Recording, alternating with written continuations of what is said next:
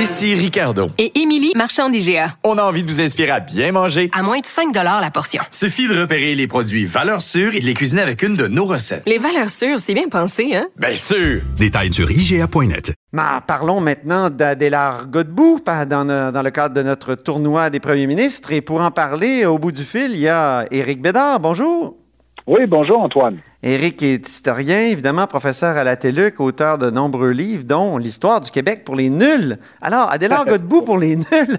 Je commencerai par dire, Éric, qui a longtemps été conspué, mais il a connu une vague de réhabilitation. D'abord, Adélard Godbout, il faut le dire, il, a, battu Maurice Duplessis en 1939, devenu le 15e premier ministre du Québec, mais il est resté juste un mandat.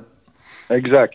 Alors, c'est Adélard Godbout, il y a eu longtemps une légende noire d'Adélard Godbout qui venait, il faut le dire, essentiellement des milieux nationalistes euh, qui ont dépeint euh, Adélard Godbout comme euh, le suppôt d'Ottawa, comme l'homme de paille d'Ottawa. Et il a été évidemment desservi par un contexte très difficile au point de vue, strictement au point de vue des relations Québec-Ottawa. C'est que le gouvernement fédéral, à cette époque, était dans, une, dans un processus de, plus grande centralisation parce que c'était l'émergence de l'État-providence. Il y avait eu un rapport célèbre, le rapport Rowell-Sirois, euh, qui, proposait que le gouvernement fédéral prenne en charge euh, euh, les, les, grandes missions sociales de, l'État. donc, et donc, il, y a, l'assurance chômage en 1940 qui va être vraiment instaurée clairement, les, les allocations familiales en 1944, euh, et, donc, sur ces, sur ces dossiers-là, euh, il y a l'impôt sur le particulier, mais ça, c'était dans le contexte de la guerre, qui était une compétence qui, relevait en général des provinces. Donc, sur tous ces dossiers-là, Adélard Godbout a plié, a, laissé le gouvernement fédéral, euh, dans le fond, aller dans le sens des recommandations de Rowell-Sirois. On disait qu'il s'était aplati finalement devant le fédéral, devant le pouvoir fédéral, qui avait accepté toutes sortes d'intrusions, et donc qui n'avait pas euh, valorisé et il ne s'était pas servi de l'État du Québec. Bon, et, ça, ça, ça, ça, ça va de soi. Donc, tous ces éléments-là ont été très, très critiqués par un chef de l'opposition assez coriace, même s'il a été malade euh, qui était Maurice Duplessis, même s'il était fragilisé non seulement physiquement, mais euh, certains à l'intérieur de son parti euh, pensaient qu'il était, il était dû, de, il devait partir. bon, en tout cas, toujours est-il. Oui, parce que, Maurice Duplessis est, malade, puis Adélard Godbout va le voir d'ailleurs. C'est une scène célèbre, ça, de, ah, de, de, la série Duplessis. Oui, oui, complètement. Et c'est une scène que même encore aujourd'hui, à 50 ans, j'ai beau être vacciné, majeur et tout, ben, vacciné euh, pas assez, là, comme on le, on sait en ce moment, mais, mais vous voyez, euh, je, revois toujours cette scène avec une très grande émotion. Euh, je ne sais pas si ça s'est vraiment fait, y a vraiment cette rencontre a vraiment eu lieu. J'avais posé la question à Denis Arcan, qui a écrit le scénario de la série du Plessis. bon, c'était plus ou moins évidemment imaginé. Les positions sont très campées, peut-être trop. Mais euh, c'est une interprétation extraordinaire de Jean Lapointe. Euh, oui. C'est très émouvant. On peut en écouter un extrait d'ailleurs. Oui, d'accord. Oui, dès lors, c'est-tu qui va te couler, mon garçon? Ça va être la conscription. Bon. Regarde dehors, tu vas comprendre. Tout ce qu'on voit dehors, c'est de la neige. Surtout cette année. Les bancs de neige dépassent 20 pieds. Ben, c'est ça. La neige, c'est le calme, c'est le sommeil, c'est la paix. Hmm. Vois-tu, là? Nous autres, les Canadiens français, on est le seul peuple qui n'a jamais été en guerre avec personne. oui. T'oublies la bataille des plaines d'Abraham? Change-moi pas avec ça, la bataille des plaines d'Abraham. Ça n'a même pas duré de demi-heure. C'était des régiments français qui se battaient là. Il y avait quelques Canadiens, mais c'était une minorité. Hmm. Nos habitants étaient chez eux tranquilles après faire le fouet. Alors, euh, reprenons maintenant, après cet extrait euh, fabuleux. Euh, donc, Maurice Duplessis est, malade. Il va finir par, par, battre Adélard Godbout. mais Adélard Godbout a le temps de faire des choses importantes pour le Québec et durables en fait, donc, les griefs des nationalistes, c'était donc cette centralisation fédérale, ce, pouvoir du gouvernement fédéral qui s'était étendu dans le domaine social, impôt sur les particuliers, mais surtout, surtout, c'est l'enjeu beaucoup de, cet extrait qu'on vient d'entendre, la conscription. Hein. On reprochait au gouvernement Godbout de ne pas s'être opposé, comme il l'avait promis en 1939, à la conscription. Il y a eu mm-hmm. un référendum, comme on sait, en 1942, un plébiscite sur le sujet. Et donc, il y a eu cette légende noire du gouvernement qui, qui est issue des milieux nationalistes, mais peu à peu, à, la faveur peut-être d'un nouvel éclairage, mais aussi de nouvelles valeurs, euh, on, s'est mis à dire, ben, attention, euh, Adélard Godbout, c'est quand même pas, oui, il a fait beaucoup de concessions sur ce plan-là, mais comme gouvernement, il a été relativement d'avant-garde sur au moins trois sujets. Le premier, c'est évidemment le droit de vote des femmes. En 1940, dès qu'il arrive au pouvoir, euh, à, la suite, évidemment, il y avait eu plein de représentations à l'intérieur de son parti par des, par une femme comme Thérèse Casgrain, qui était la fille du sénateur Forget, qui était très, qui avait ses entrées au Parti libéral. Euh, donc, ils vont décider d'aller de l'avant, euh, alors que le cardinal Villeneuve est pas très chaud à l'idée, l'opposition, nationale aussi. Ils vont aller de l'avant avec le, le, droit de vote des femmes. Donc, le Québec emboîte le pas des autres sociétés catholiques, parce qu'on dit toujours le Québec est en retard par rapport aux autres provinces, c'est vrai. Euh, mais par rapport à l'ensemble des sociétés catholiques, on est à peu près au même, au même, euh, même diapason. C'est-à-dire mhm. la France, euh, l'Espagne, les pays catholiques accordent le droit de vote plus tard que les pays protestants. donc, première mesure. Deuxième mesure, très importante, très structurante, l'école obligatoire en 1943. C'est un mhm. vieux débat lancinant qui existait depuis le 19e siècle euh, Honoré Mercier avait réfléchi à imposer l'instruction obligatoire. L'Église était farouchement opposée puisqu'on assimilait école obligatoire à école républicaine, franc-maçon.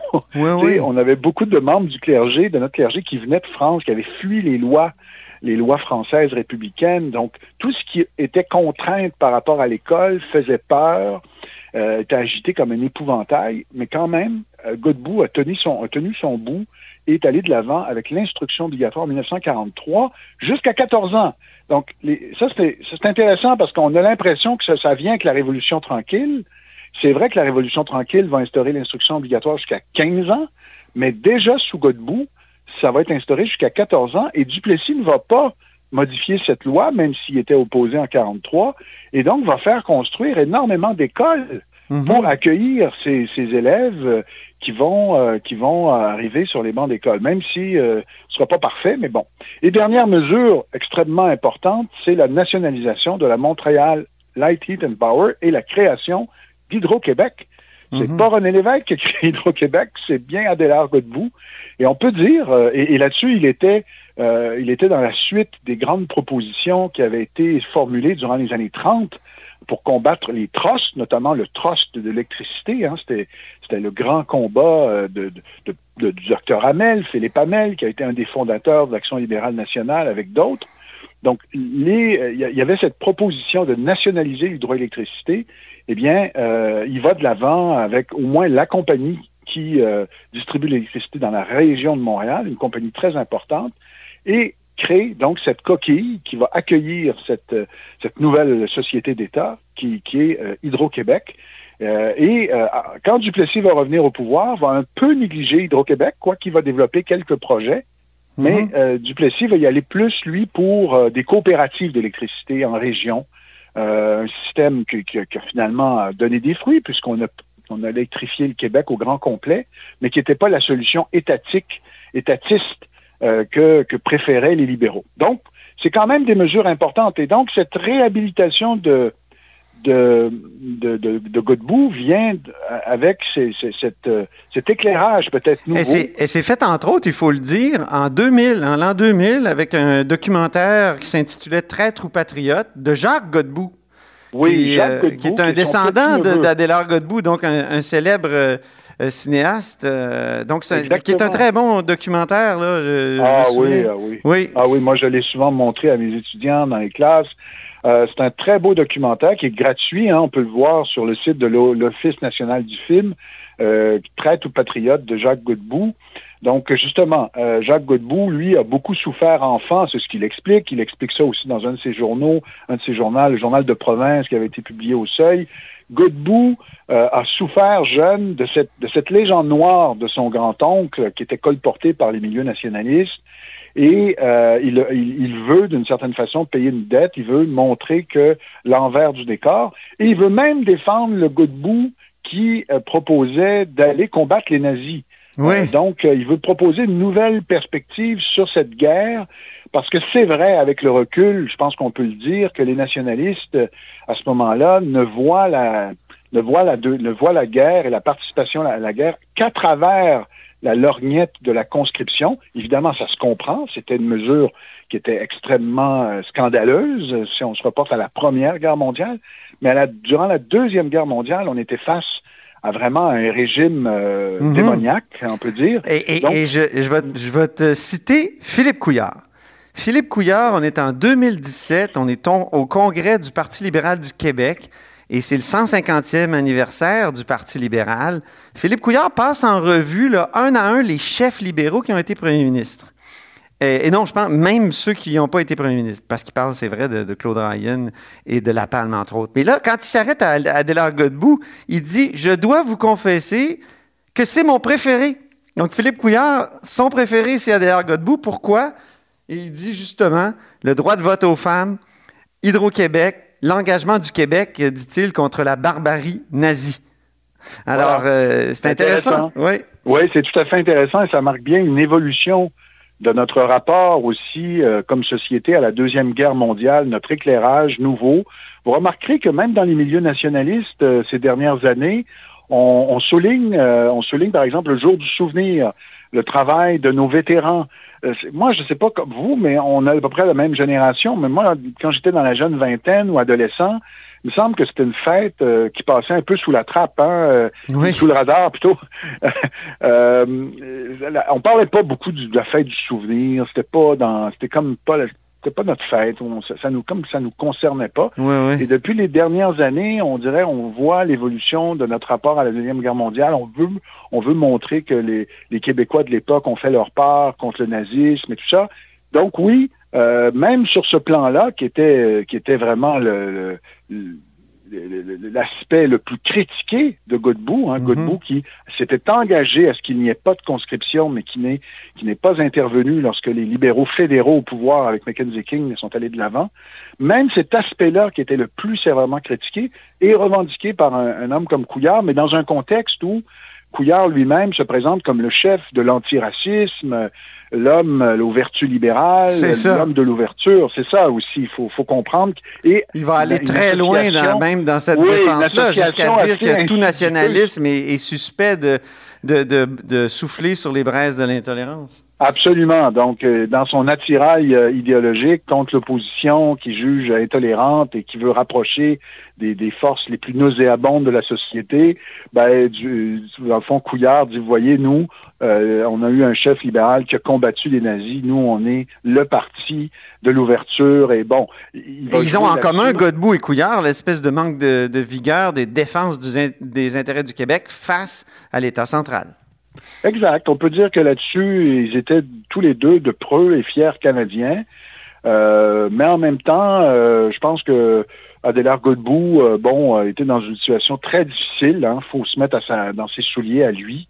C'est ça. Il avait, il avait été élu donc avec l'aide des libéraux fédéraux en 1939. Il y avait à ce moment-là un chef politique sur la scène fédérale qui était extrêmement populaire au Québec, qui était Ernest Lapointe, qui est décédé en 41 prématurément. Ernest Lapointe emmenait large au Québec. Il avait beaucoup d'influence. Il avait beaucoup d'influence aussi sur Mackenzie King, mhm. qui en avait fait quasiment son alter ego. Euh, et donc, euh, la, Deuxième Guerre mondiale, c'est pas une crise normale et c'était pas le même genre de situation dans, dans, laquelle se retrouvait Philippe Couillard, qui aurait pu, lui, être un peu plus euh, vigoureux dans la défense des intérêts du Québec. certainement, certainement. Godbout, c'est un personnage intéressant aussi parce que c'est un homme qui qui était un professeur, un enseignant, donc c'est pas dans la mhm. pas dans la dans la tradition des avocats hein, un peu affairistes. Ça a été souvent ça, les chefs libéraux avant lui, avec Tachereau, avec euh, Gouin, des libéraux un peu affairistes, proches des grandes corporations. Lui, c'est un enseignant qui a été, mhm. euh, qui vient, qui a été enseignant au collège de la Pocatière. Il, accordait en effet beaucoup d'importance à l'éducation. Il a créé le Conservatoire d'art dramatique euh, et de musique.